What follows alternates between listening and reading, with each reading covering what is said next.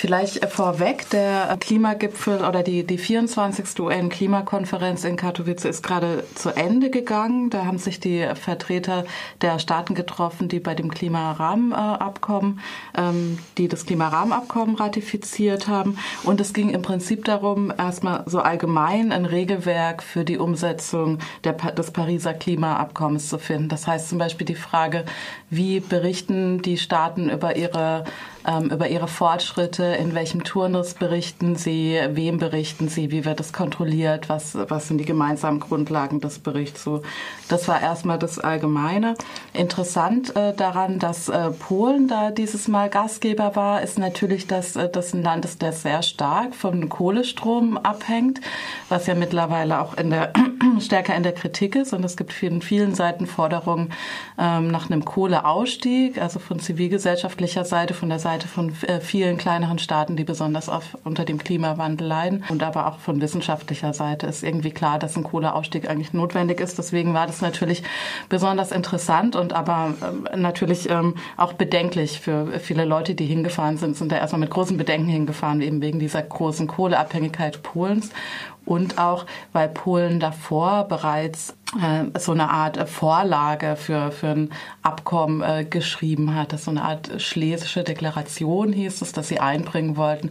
Und da wollten sie eben was sehr Interessantes, besonders den Punkt Just Transition, also gerechten Wandel äh, stark machen in Polen. Das war so die eigene Agenda der polnischen Regierung. Die Gastgeberländer haben ja auch immer ihre eigenen Ideen, was sie da äh, mit reinbringen wollen.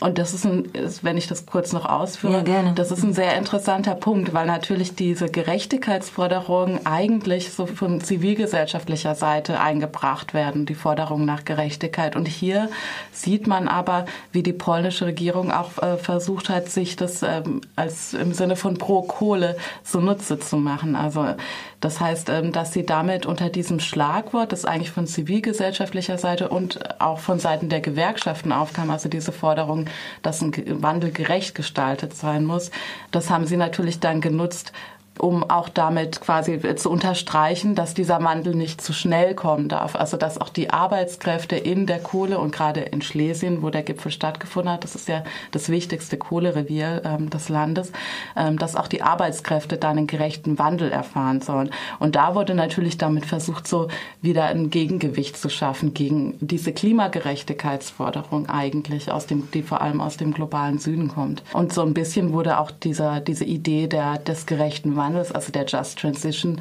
damit verkürzt ähm, dargestellt. So wurde das von vielen Seiten wahrgenommen. Ein Stück uminterpretiert auch. Und da, ja. so ganz kann ich es noch nicht fassen. Mhm. Äh, wie ist denn die Argumentation, also dass es Gerechtigkeit für die Arbeitenden gibt, also dass es auch dann auch was Benutztes von den NGOs mhm. und von mhm. Den Gewerkschaften, wie du sagst. Und wie kriegen die das denn zusammen? Das ist wirklich, mhm. Vielleicht erst nochmal zu ja. diesem Just Transition Begriff allgemein. Also da geht es natürlich darum, klar, wir müssen irgendwie den Wandel, der kann nicht total abrupt verfolgen und nicht auch ohne Arbeitsrechte zu berücksichtigen. Und es ist auch wichtig, äh, darauf zu achten, dass dann in neuen Industrien nicht wieder die gleichen Fehler gemacht werden, wie die, die jetzt schon bestehen bei den Fossilen. Ne? Das ist so eine, eine Forderung auch von progressiven Gewerkschaften, dass man darauf achtet, dass dann bei erneuerbaren Energien ähm, auch gute Arbeitsplätze mit entstehen, ne? weil das natürlich so ein Problem ist, dass in diesen fossilen Industrien eigentlich die Arbeitsrechte sehr gut mittlerweile ausgebaut sind, weil weil die Gewerkschaften da sehr stark sind und im erneuerbaren Sektor nicht so.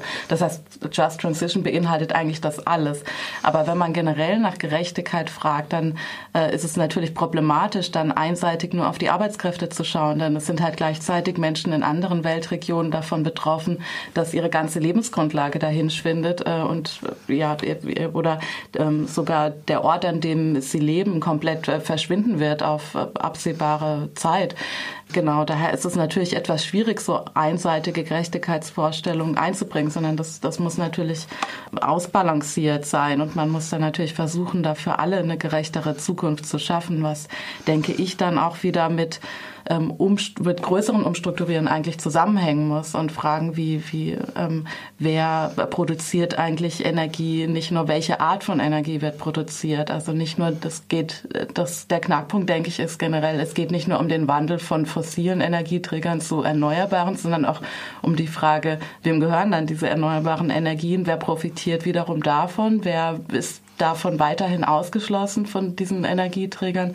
Das sind alles so Fragen. Und jetzt wiederum nochmal, um auf die polnische Regierung zurückzukommen, für die ist dieses dieser Begriff natürlich, äh, die benutzen diesen Begriff natürlich dazu, um zu sagen, naja, wir dürfen jetzt nicht so schnell aus der Kohle aussteigen, weil halt hier die ganzen Arbeitskräfte sind. Und das ist natürlich eine, eine verkürzte Wahrnehmung von Gerechtigkeit, wenn man sieht, dass Auf gleichzeitig Menschen eben ihre Lebensgrundlage verlieren. Und hat sich da mhm. dann noch mal was bewegt da drin? Ähm, nicht, nicht wirklich. Also das wurde jetzt nicht äh, zu einem großen Punkt ausgebaut. Also die polnische Regierung hat versucht, das mit einzubringen, aber es war jetzt nicht, äh, wurde kein Hauptpunkt, äh, diese äh, Frage der Just Transition. Das sind auch viele Länder, wie Deutschland zum Beispiel mit der Kohlekommission einzeln äh, damit beschäftigt oder auch bilateral. Also es gibt jetzt auch so eine Kooperation zwischen Deutschland und Polen, wo man so im Strukturwandel äh, da versucht, irgendwie zusammenzuarbeiten oder Deutschland versucht, da Polen zu unterstützen. Sowas habe ich äh, gelesen. Aber das ist ja auch hier im Land noch nicht, noch nicht abschließend geklärt. Du hattest auch noch ein anderes Thema, was dir am Herzen liegt. Da geht es um Brasilien. Mhm. Genau, Brasilien ist auch eines der Länder, mit denen ich mich ähm, beschäftige in meiner Doktorarbeit. Deswegen habe ich mir sehr viele Veranstaltungen dazu angeschaut, war auch viel beim brasilianischen Pavillon. Vielleicht dazu kurz zur Erklärung. Die viele Länder haben dann vor Ort in, dieser Verhand in diesem Verhandlungsraum nochmal einzelne Länderpavillons, wo sie ihr Land präsentieren. Ähm, und das ist oft ganz interessant äh, zu sehen, wie Länder da präsentiert werden. Da ich zu Brasilien und Indonesien arbeite, habe ich mir vor allem die Pavillons und, äh, angeschaut und so angeschaut, wie die beiden Länder sich eigentlich äh, präsentieren. Und gut, Brasilien war jetzt natürlich generell in einer schwierigen Situation. Viele Veranstaltungen waren von der großen Frage geprägt, wie geht es weiter, wenn Bolsonaro Präsident ist.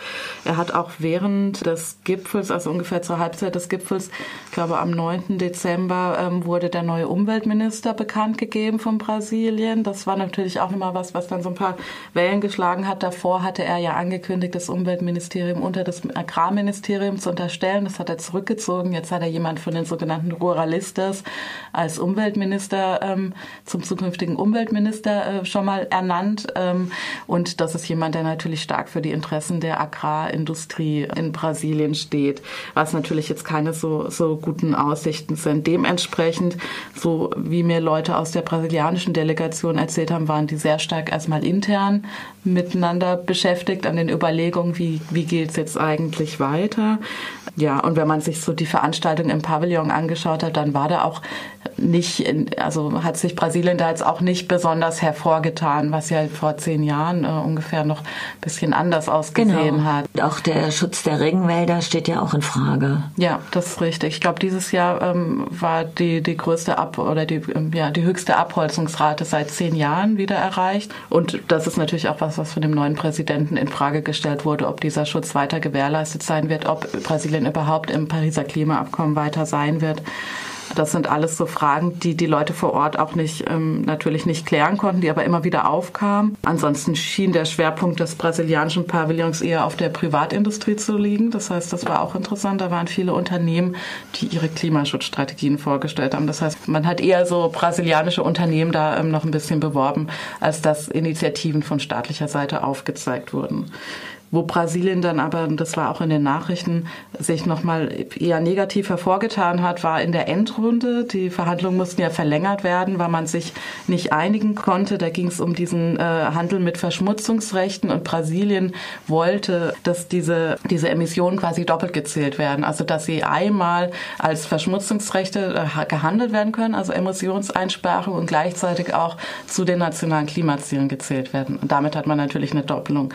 Davon wollte Brasilien offensichtlich nicht abrücken und deswegen hat man dieses Thema jetzt vertagt, weil man keine Einigung erzielen Auf wollte. Auf die nächste Klimakonferenz, ja. Die dann in Chile stattfinden wird. Ja, weil Brasilien sich, das, ähm, das ist auch bekannt, ja kurz vor der Klimakonferenz davon zurückgezogen hat. Die Klima nächste Konferenz sollte eigentlich in Brasilien stattfinden. Das heißt, Brasilien ist eigentlich ein sehr wichtiger Akteur.